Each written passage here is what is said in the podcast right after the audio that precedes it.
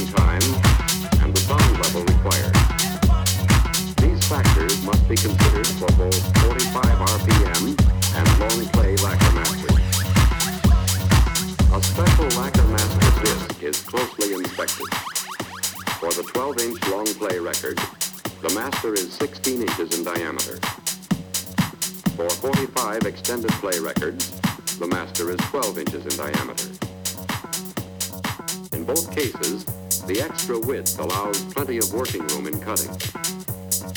Besides a spindle for centering, the turntable has a number of holes.